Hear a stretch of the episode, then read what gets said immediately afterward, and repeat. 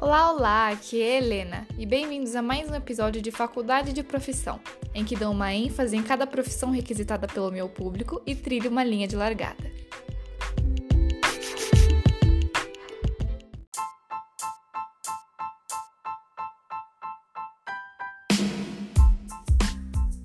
No episódio de hoje, a profissão é de químico.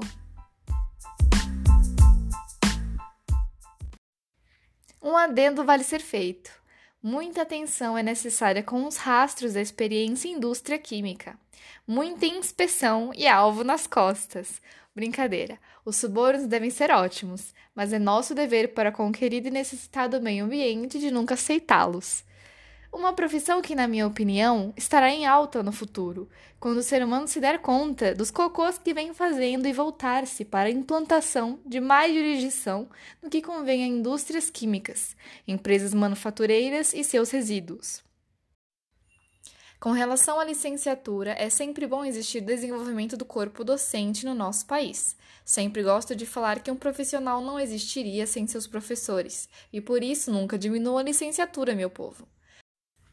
Falando em faculdade, apresento a vocês o ranking universitário da Folha de 2018 em relação à Química, as faculdades públicas, de primeiro, segundo e terceiro lugar.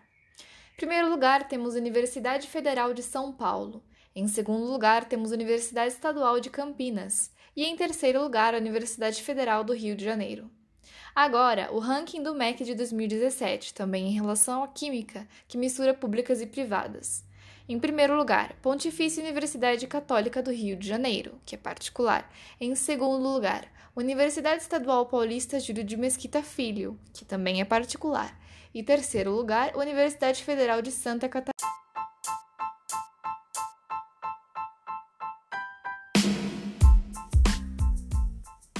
A profissão de químico tem um leque muito vasto de profissão, desde a de ensino até a indústria, na prática no laboratório, gestão de qualidade, sempre conferindo processos.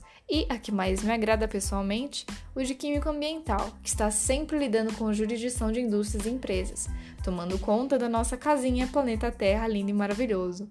Nosso apoio e torcida para os futuros químicos vai com tudo e cuidado com os ácidos.